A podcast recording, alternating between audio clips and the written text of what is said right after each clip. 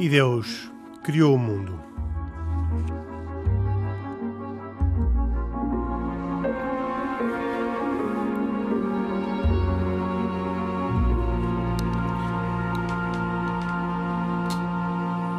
Boa noite. Bem-vindos a esta edição de E Deus Criou o Mundo, hoje já com Khalid Jamal de volta ao painel de convidados habitual, que inclui também Pedro Gil e Isaac Assor. Vamos falar sobre as notícias mais recentes, sem dúvida que um, Dom José Tolentino, novo cardeal português, é uma delas, o sínodo sobre a Amazónia, uh, que começa, começou no Vaticano no domingo também, um, e uh, falaremos também sobre uh, outras notícias. Este é um programa gravado, gravado na segunda-feira, dia 7, porque terça-feira, dia 8, é dia de Yom Kippur, um dia que para Isaac Assor, judeu, é um dia reservado, uh, um dia sem trabalho total uh, e, portanto, um dia em que uh, não podíamos estar a fazer a emissão do programa. Mas gostava, antes de ir às notícias de hoje que tínhamos selecionado, gostava que o Isaac explicasse o que é que é Yom Kippur e a importância que tem para os judeus. Ok. Bem, Yom Kippur é o, é o décimo dia do mês de Tishri, coincide precisamente dez dias depois do Ano Novo Judaico, Rosh Hashanah, primeiro de Tishri, e no fundo é também o culminar de dez dias que nós chamamos como dias de penitência, dias de arrependimento. Uh, a verdade é que a, verdadeira tradução de Yamim Noraim é dias terríveis. Porquê? Porque são estes dias que coincidem entre o primeiro Tishri Rosh Hashanah e Yom Kippur, em que Deus nos dá um, um, um, espaço de tempo para que possamos nos arrepender e, e, e, e voltar, chamemos-lhe, ao, ao, ao, caminho dele, dele de Deus. O dia de Yom Kippur é o único dia do ano em que, na verdade, existem cinco orações diárias. Na verdade, Yom Kippur começa amanhã à noite e termina na quarta-feira, na quarta-feira, uh, dia 9, uh, eh, ao aparecimento das estrelas. Uh, termina precisamente com o sinal que é o toque do chofar, o toque do, do corno, chamemos-lhe assim, de carneiro. É um dia que é também totalmente dedicado não só a oração, mas também ao total jejum.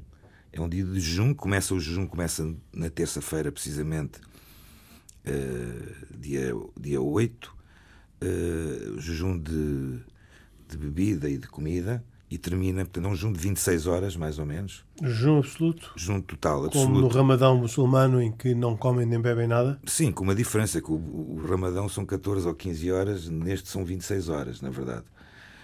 Mas também mas são 40 dias no Ramadão Pronto, e aqui okay. é só um dia, não é? Sim, sim mas não, é, não mas... quero tomar o partido nem as dores do Calil. Não vamos entrar em competição. Não, não, não, é? mas é, é, é, é, importante entendermos que, para além de, deste, destas proibições de comida e de bebida, existem outras mais.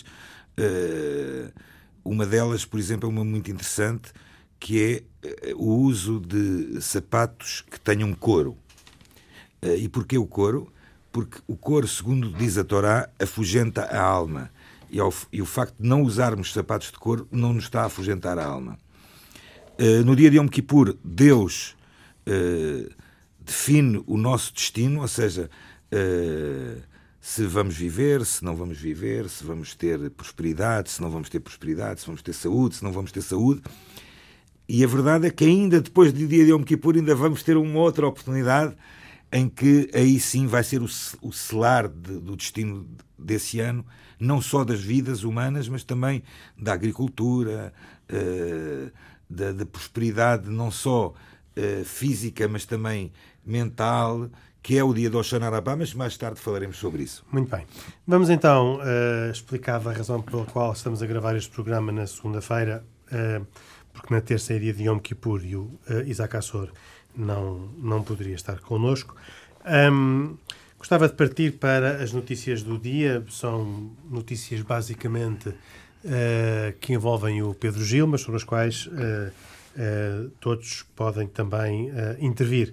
A primeira tem a ver com a eleição de Dom José Tolentino Mendonça como cardeal. cardeal da Igreja Romana. Um, e a minha pergunta para o Pedro Gil é uh, qual é a, função e a importância dos cardeais para, para a Igreja Católica Romana? Bom, os cardeais são essencialmente colaboradores do Papa no governo da Igreja. É assim que uh, está a Igreja constituída. Há pessoas que são nomeadas para estarem em, em funções de consulta e por isso têm duas reuniões normais, anuais, a que se dá o nome de consistório, e, e portanto, que, que, são pessoas a quem o Papa pode recorrer habitualmente. É curioso que nós já devemos ter ouvido dizer que a cerimónia chama-se de criação de cardeais. E, portanto, nós não podemos não ser muito versados na, na terminologia própria das coisas católicas, mas já ouvimos dizer que os padres e os bispos são ordenados, os cardeais são criados. Porque a diferença? Porque no caso de uma pessoa que é chamada para ser sacerdote com ordenação sacerdotal ou para ser bispo com ordenação episcopal, há uma transformação interior em que a pessoa fica identificada com Cristo sacerdote. É uma, é uma, é uma mudança, é um ato sagrado de grande força e que, que transtorna, entre aspas, no bom sentido, toda a condição daquela pessoa. Enquanto que a criação de cardeal é meramente nomear a pessoa para uma função uma função de trabalho, por assim dizer. Portanto, é um colaborador do Papa. É uma designação é um administrativa. É um ministro. Portanto, isso não provoca nenhuma transformação interior. Isto é, não há nenhum ato sagrado acrescido. Todas as cerimónias são cerimónias em que eles prestam um juramento de fidelidade eles, eh, há uma fórmula de criação dos cardeais que diz que eles ganham novos compromissos né, de lealdade e de união com o Papa e tudo isso, mas não há nenhuma alteração da sua condição. Portanto, enquanto que um, um padre habitualmente é, é como Cristo cabeça da Igreja, é uma mudança mesmo interior, do ponto de vista ontológico, que é uma alteração de condição. No caso da criação de cardeal, não. Mas os, pap os eh, padres são, na maior parte dos casos, eh, desconhecidos, humildes, discretos, e os cardeais, ao contrário, são pessoas importantes, Uh, com uh, vestes, de vermelho e com vestes uh, vermelhas. Vermelhas e vermelho é sempre importante, como nós sabemos. Exatamente, o sangue dos mártires, oh, etc. Sim. Um, o anel, não é? O anel. O anel, o anel e, e, e, ficam titulares de uma das igrejas de Roma. É verdade, mas tudo isso é, é honorífico, é, é, eu não vou dizer que é burocrático, é coreográfico, é protocolar. Um padre, pelo facto de ser padre, é muito mais importante do que um cardeal ser cardeal. Mas o cardeal não deixa de ser padre. É, Sim, atualmente os cardeais têm que ser necessariamente padres é. ou bispos, habitualmente bispos. Ou bispos. Mas aconteceu durante muito tempo serem pessoas que até podiam não ser. Eh, ah, é? é verdade. Portanto, são. É, porque o, a figura de cardeal, cardeal vem de cardo, que é uma, uma expressão que significa que são pessoas que andam à volta de um eixo, que é o Papa. Portanto, são colaboradores do Papa. E inicialmente no primeiro século até o terceiro século, eram pessoas que ajudavam no serviço dos necessitados. Não tinham que ser padres? Não. Nem bispos? De início, não. Ah, não e, pronto. Para uns eram diáconos, que são meramente servidores, outros podiam ser presbíteros porque cuidavam de igrejas, outros até eram bispos, que eram das cidades que estavam à volta de Roma, e pronto, havia várias condições. Por Mas a forma, aqui, na ordem dos cardeais, nos cardeais há uh, três tipos diferentes de cardeais, os cardeais bispos, cardeais padres Sim. e os cardeais diáconos. Pronto, agora entramos num esparguete de. de, de, de não, estou a falar a sério, isto é um esparguete de designações que só confundem, porque assim, os, os cardeais que atualmente se chamam cardeal. São três categorias: cardeais bispos, cardeais presbíteros e cardeais diáconos. Só que estas três palavras já não têm senão uma raiz histórica vaga com o facto de, no início, haver bispos, presbíteros pois. e diáconos. E os diáconos, portanto, não eram sacerdotes, pronto. E, o que hoje em dia já não, já não é, não acontece. E agora são só designações honoríficas, é mais ou menos como... O cardeal-bispo é mais importante no protocolo e no cortejo litúrgico, provavelmente, do que um cardeal-diácono. Sim, para, para efeitos protocolares e até para efeitos só para alguns, que é a nomeação do decano, o decano é o mais, sénior de mais todos, antigo. não é? Uhum. Que tem importância quando? Sobretudo quando há Eleição. o. Uh, exatamente, o, portanto, há a morte de um Papa, ou a resignação, e portanto há o interregno e até a próxima nomeação de um Papa, é preciso quem mande. Então há aí uma hierarquia que é necessário funcionalmente existir. Uh, os cardeais uh, juram, estive a ver na, que há uma, uma, uma, uma fórmula de juramento de fidelidade ao Papa e a fórmula de juramento filiado ao Papa diz, eh, refere o Papa Francisco e todos os seus sucessores. presumindo que nas, uh, nos cardeais anteriores foi dito que uh, uma promessa de fidelidade ao Papa João Paulo II, porque ainda alguns dos cardeais foram criados pelo Papa João Paulo II, ou ao Papa Bento XVI, como se justifica que hoje haja cardeais tão pouco alinhados com o Papa Francisco? Isso era muito interessante perguntar-lhes diretamente, porque o, o compromisso que assumem. Mas como eu não é tenho possibilidade de lhes perguntar diretamente, pergunto ao meu interlocutor mais direto. Talvez eu é tenha acesso. É? Sim, eu, vou aqui, não, eu não posso usar o telemóvel porque nós somos obrigados a desligar o telemóvel durante o programa, mas se não, telefonava já para eles, não é? Não, de facto eu não, não sei, é, quer dizer, sei dizer, sim, que estes 13 que agora foram criados cardeais, no dia da cerimónia, foram levados a saudar o Papa emérito, numa, numa visita muito simples, que está filmada, em que o Papa Emérito o que lhes falou foi sobre a importância da fidelidade ao Papa e a união com o Papa. O que acho que nos tempos que correm, particularmente significativo. É, sem dúvida. Aliás, eu ia perguntar qual era o significado que se podia dar à visita, eu julgo que inesperada, uh, ao Papa Bento, o que demonstra também uma uma relação muito interessante entre o Papa Francisco e o Papa Bento, porque o Papa Francisco, em muitas ocasiões, visita o Papa Bento, sem que nós saibamos, não é, não é, não é do domínio público, e há casos, ainda agora, uh, um livro publicado sobre os abusos sexuais, em que claramente no livro é explicado, é um livro a quatro mãos dos dois Papas, em que é explicado que o Papa Bento preparou um texto que o submeteu à aprovação do Papa Francisco antes de o publicar. Sim, sim. Não, há uma relação de colaboração que toda ela é estrear, não é? Esta situação de haver sim. um Papa em exercício e um Papa reformado ou emérito não, não, não é normal de modo nenhum na Igreja. Portanto, e o que, o que se verifica é uma, é uma delicada, um delicado respeito recíproco que não é por nada, mas quando se vê até é um bocado comovente, porque é, porque é mesmo, sobretudo no, no, contexto em que nós vivemos, às vezes, alguma tensão é? entre. E o Papa emérito, que, por assim dizer, está mais livre, ele já não. Enfim, já, já poderia dizer. Eh, se pensasse outra coisa, poderia dizê-lo, mas. Eh, e, e, a, e, a, sua grandeza intelectual, que, que toda a gente reconhece, e, no entanto, ele é uma pessoa que tem uma veneração filial pelo Papa reinante que, é, que acho que é por um lado, não é surpreendente, é comovente, já disse, mas é um exemplo, é aquilo que eu gostava aqui de referir. Um... Até, se calhar, um exemplo para alguns cardeais. Pois é isso que eu queria dizer. para Portugal, uh, este país tão anticlerical, uh, mas ao mesmo tempo depois tão uh, embasbacado com estas coisas da Igreja Católica, toda esta importância que foi dada a este novo cardeal, ao, ao facto de Portugal ter ser um país pequeno com cinco cardeais, dos quais três são eleitores. Isto representa alguma vitalidade da Igreja Portuguesa ou, ou ou é uma circunstância Sim. deste Papa e daqueles cardeais? Eu, eu não sei. Uh, neste momento nós temos, no ranking dos países com mais cardeais, nós estamos bastante bem colocados. Nós somos o segundo país com mais cardeais per capita. Uh, vi, vi, vi assim. essa notícia que achei muito curiosa. Portanto, andando na rua é, é mais provável de encontrar um, um cardeal. Exatamente. exatamente. Tá bem, não é que estão quase todos em Roma, não é? Sim, sim, sim.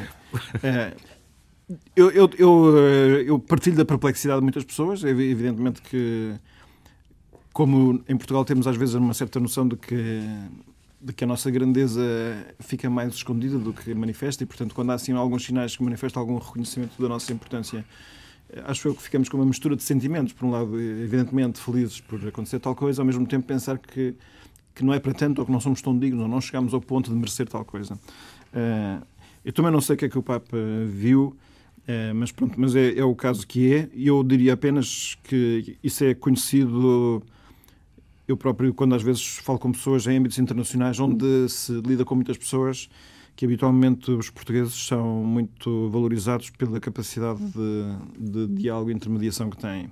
Isso acho que é, é, patente em geral e eu não sei se isso estará ou não presente aqui neste tipo de, de opções. É, uma coisa é certa, o, o cardeal Tolentino tem algumas qualidades que o Papa valoriza imenso até para si próprio e para o modo como ele entende a Igreja. E uma dessas coisas tem a ver com a empatia. Portanto, o Cardeal Tolentino é uma pessoa que particularmente tem capacidade para encontrar o valor na posição e na vida dos outros, ainda que a posição e a vida dos outros não seja de modo nenhum aquilo que, se calhar, no arquétipo de uma visão cristã seria admissível. E essa capacidade de encontrar tesouros onde às vezes as pessoas não querem encontrar, ele tem, né? E isso é muito importante uh, na altura em que queremos devolver alguma esperança ao mundo, porque nós encontramos um ambiente, até pela cultura digital e das redes sociais, onde o que é mais normal é recusar a partir de encontrar qualquer tesouro em alguém que seja diferente de nós. E essa, essa, esse ambiente azedo, que é um bocadinho depressivo, está excessivamente presente e claramente o Dom Tolentino representa um modo sempre otimista de olhar para as coisas. A contrastar com uh, este grande dia de sábado com o novo cardeal, o dia de hoje, em que gravamos o programa, segunda-feira, é um dia marcado pelo encerramento da Cartucha de Évora, uma presença da, de uma ordem contemplativa durante séculos, interrompida pelas expulsões das ordens religiosas em Portugal, naturalmente, mas uh, agora uh, sai pela expulsão se eu posso dizer, sem ofender os católicos, pela expulsão dos católicos. Porque sai porque não tem vocações. Não, já não são sim, nem sim. jacobinos, nem liberais, nem nada. Sai porque não há vocações. E isso é um, um sinal de grande perda relativamente àquela grande notícia que vinha de sábado, mais um cardeal. Sim, Afinal, é temos mais cardeais, mas não temos padres, nem, nem, nem religiosos com vocação contemplativa para a cartucha de Évora. Sim, eh, é verdade que é uma, uma perda por falta de comparência, não é? Portanto, não é que tenhamos. não foi o árbitro que assinalou penaltis que não existiam, portanto, o problema é um problema interno à própria fé e, e aí eu suponho que é sinal de um, de um problema que a Igreja tem consciência que tem, aqui, aqui sobretudo no Ocidente, que há uma. Embora os sinais sejam muito contraditórios, mas, mas é verdade que há um grande cansaço uh, da fé. E eu gostava aqui de fazer uma certa reflexão sobre essa ideia do Portugal de ser anticlerical. É verdade que tivemos algumas eh, eh, recorrentes posições de, de, rejeição daqueles que na Igreja são os profissionais da fé, não é? Isso acontece, é verdade. Eu gostava de, de assinalar que eu acho que isso pode ser sintoma de um problema que merecia também reflexão, que é o de porque assim, a, propensão religiosa de Portugal é grande. As, as, pessoas que vão a Fátima são imensas. Se calhar muitos dos anticlericais também vão a Fátima. Uh, isso acontece muito. E, portanto, a, dizer assim, a receptividade ao, ao, divino Deus existe, está ali como um dado latente. Agora, há uma rejeição é da, da, da estrutura. Pronto, e, e, às vezes não se vê a relação entre, entre, a estrutura e aquilo que seja genuinamente divino de Deus. E eu aí penso que o, aquilo que se sente falta, e eu acho que no fundo é o, o anticlericalismo é um sinal de, um, de uma carência. E a carência é de ver exemplos claros de, do cristianismo vivido como ele deve ser vivido.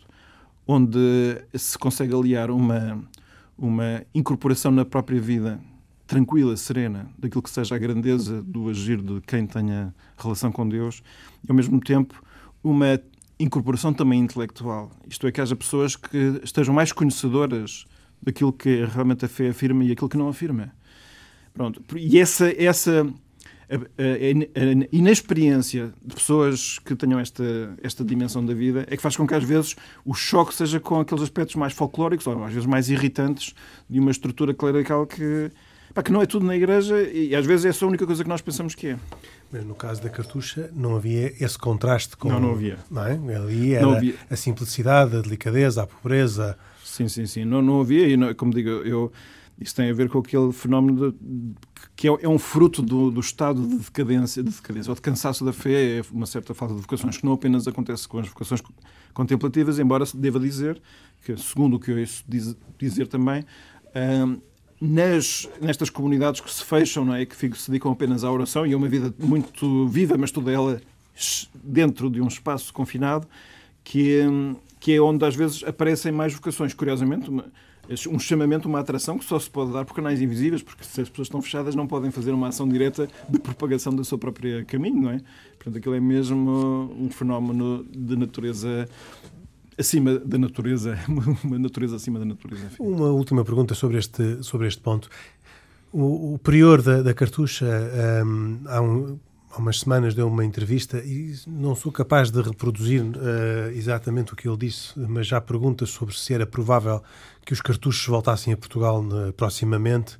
Uh, ele falou talvez daqui a umas dezenas de anos, mas uh, quando esta, a Igreja Católica neste nosso mundo ocidental ressuscitar, não sei se a palavra foi exatamente Sim. essa, mas uh, foi parecida com essa. A, a, esperança de que o cristianismo volte a ser florescente na, na, Europa existe, está muito presente nas intenções. O Papa João Paulo II tinha isso altamente presente. o Papa Francisco tem uma sensibilidade que vai muito mais à procura de periferias e, e, vamos dizer assim, a relação que tem com a Europa é uma relação, evidentemente, de respeito e estima, mas não é uma prioridade para ele e por isso ele não visita praticamente países europeus. Hum, assim, eu, eu, esta é a Europa em que nós vivemos, portanto, é a minha Europa e é aquela Europa onde eu acho que, que a, a fé faz muita falta, não é? E, portanto, eu também desejo que chegue esse momento, que acho não, não, é, não só não é uma ameaça para as pessoas, como eu, eu penso que é uma grande fonte de soluções, de várias soluções e muitas, por sinal. Diga, diga. Não, eu ia só dizer que que eh, nós tivemos um, durante um século mais ou menos não houve quase nenhuma ordem religiosa em Portugal porque elas foram banidas foram extintas em 1834 não é?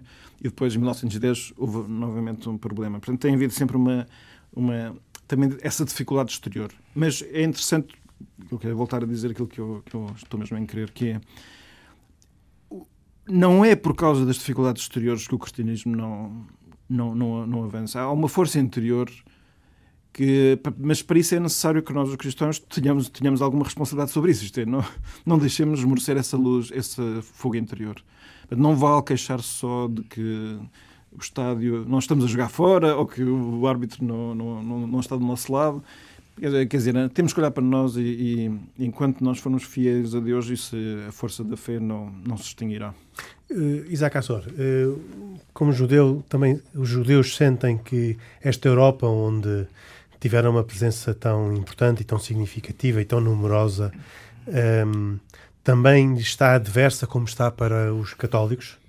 Repara, existe, existe sem dúvidas uh, um, um, sentimento, inclusive, de, de, de, de, perdão que é feito uh, na Europa, e Portugal tem um exemplo disso. Estamos a falar da questão, por exemplo, dos, daquela ideia do, da entrega dos passaportes eh, da possibilidade de, de, de, se adquirir o passaporte português àqueles que têm uma, uma descendência que possa vir de Portugal uh, e que foram expulsos de Portugal, ou seja, a Europa vive claramente um, uma situação de, de anti, anti-religiosidade, na minha opinião.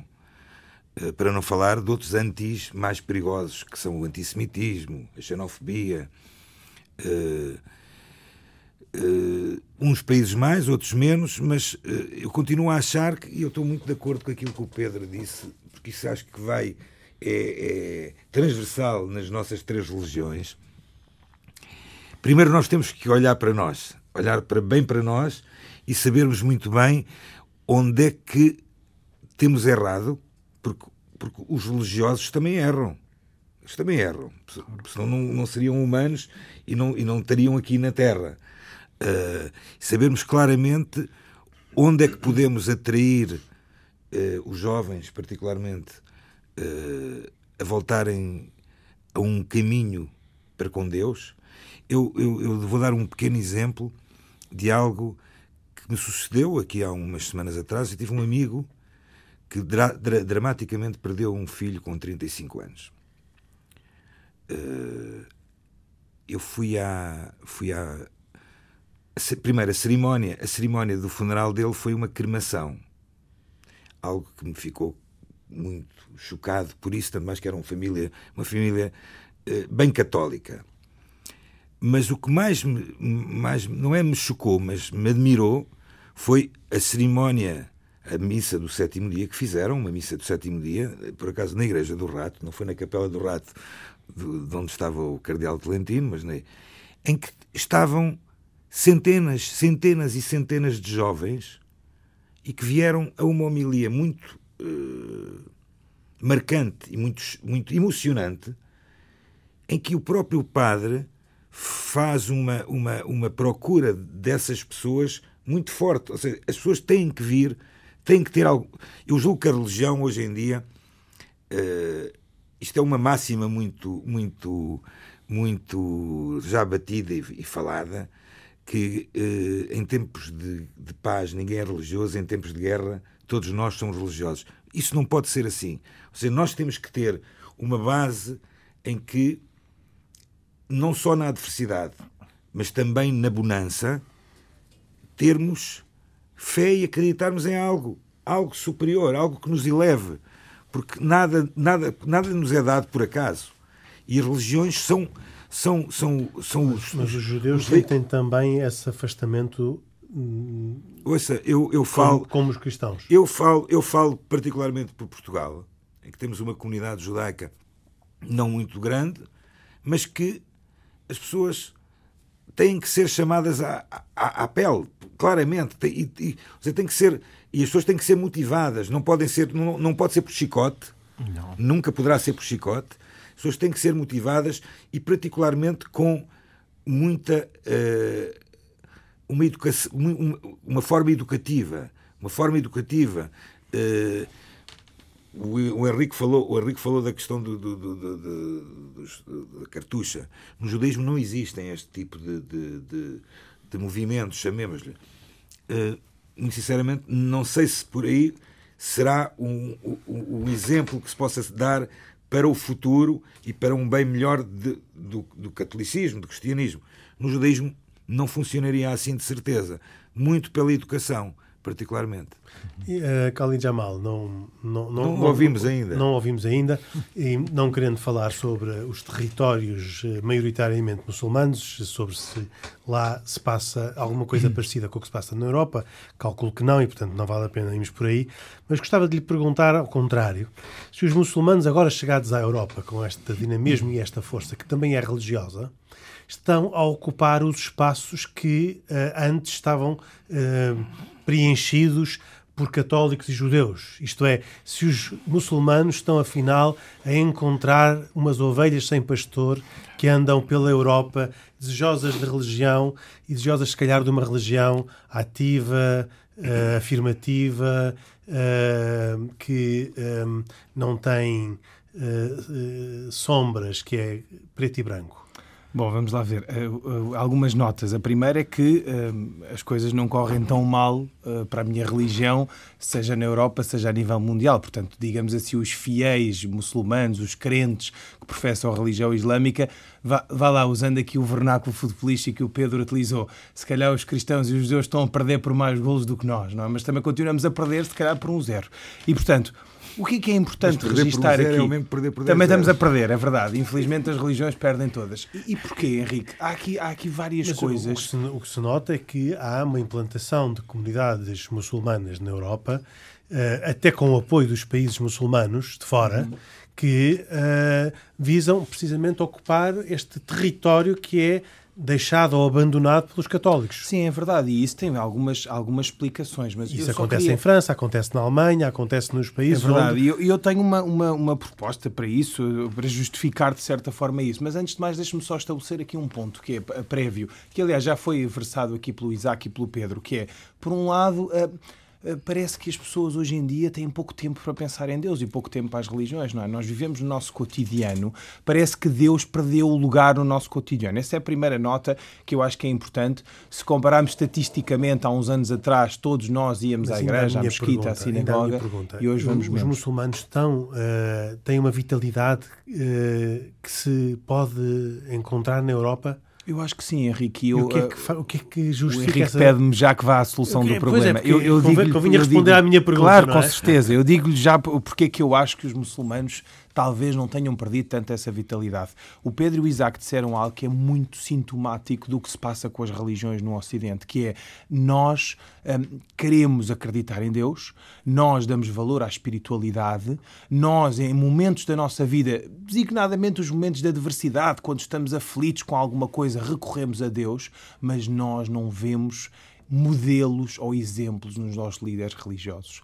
Eu, há uns tempos atrás falava com um jovem que não vive cá, vive na Europa, designadamente em França, e que me diz o seguinte: um, Khalid, nós não queremos uh, um mero chefe de oração, ou seja, nós não queremos um imã, não um imã, nós queremos um líder.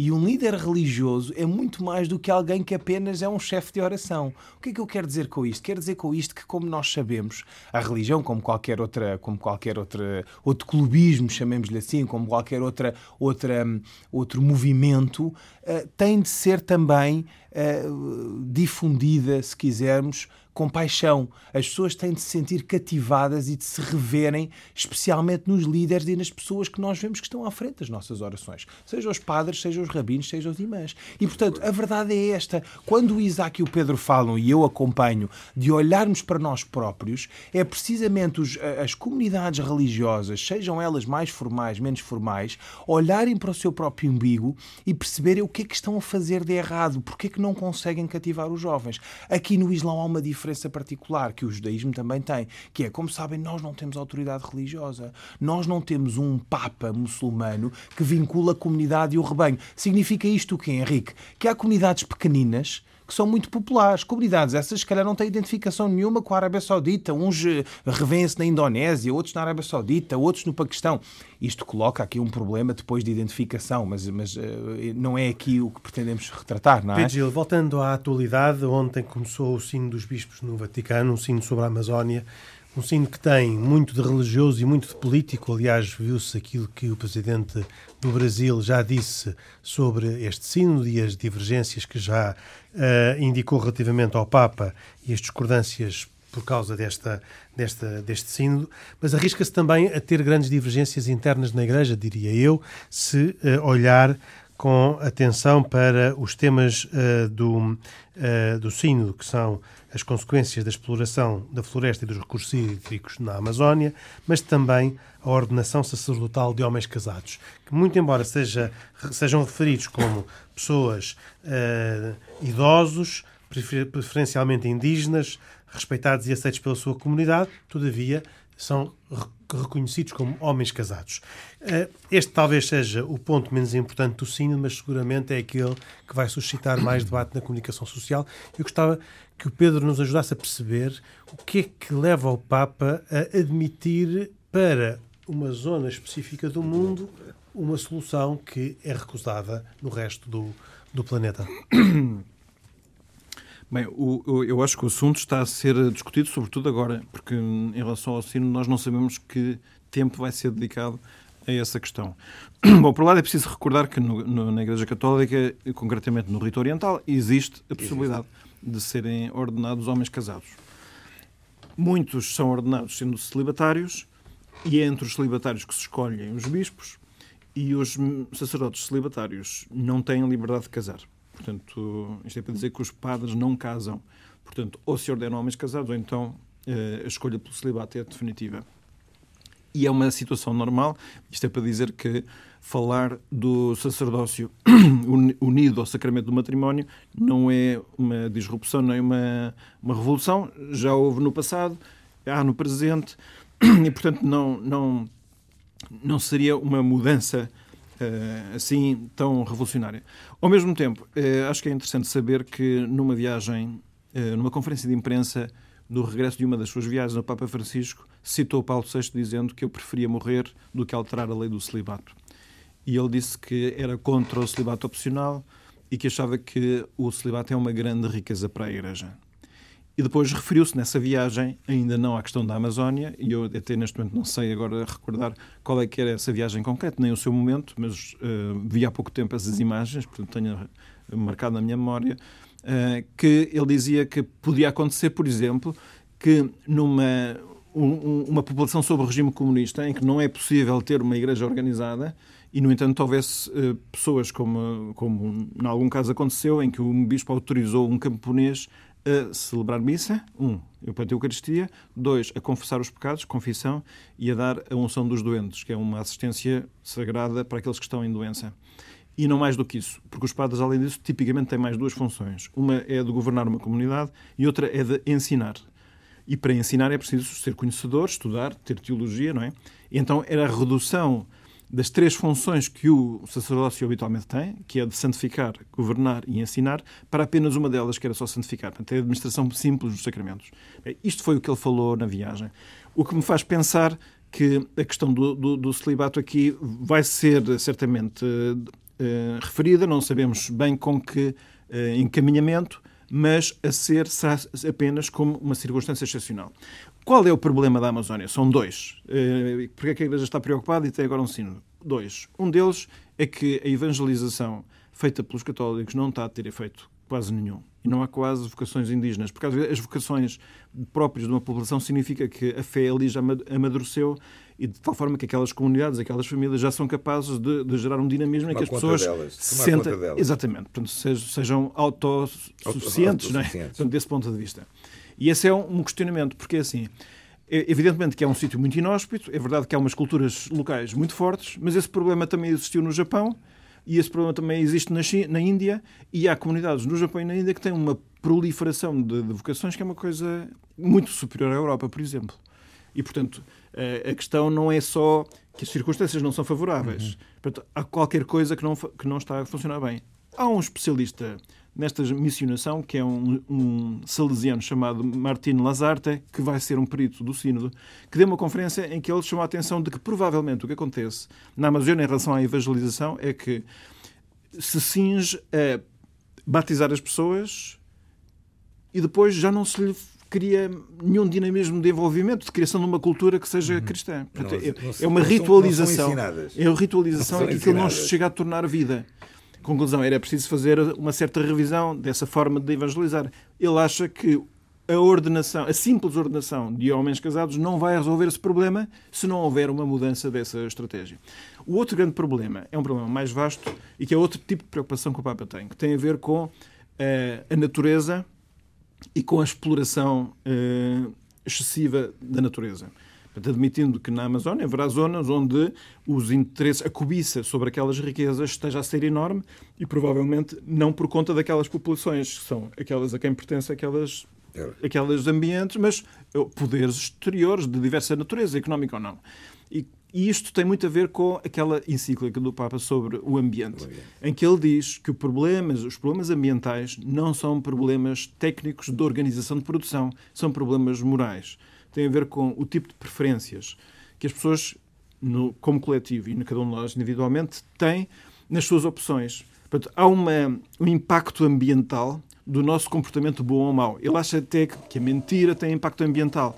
E esta integração completa da dimensão ecológica, eh, que não, é, que não pode ser vista de forma ideológica, portanto, os novos partidos que são favoráveis ao ambiente, habitualmente só lidam com esse assunto. Ele acha que a ecologia tem que ser integral. Isto é, tem que ser o respeito pela natureza das coisas, das plantas, das paisagens, dos rios, mas a respeito pela nossa própria natureza. Porque cada um de nós não é livre de construir sobre si próprio de qualquer maneira, tal como nós não somos livres de pegar na Amazónia e fazer dela o que quisermos. Isso significa que é preciso redescobrir em cada um de nós uma lei moral. Para ele, a Amazónia vai ser uma ocasião para voltar a repropor a necessidade de todos nós voltarmos a dar importância à lei moral. Oh Pedro, e o que é que o Bolsonaro diz disto? Não sei, temos que lhe telefonar. Eu não tenho aqui o telemóvel dele. Mas é que, não, é que é interessante.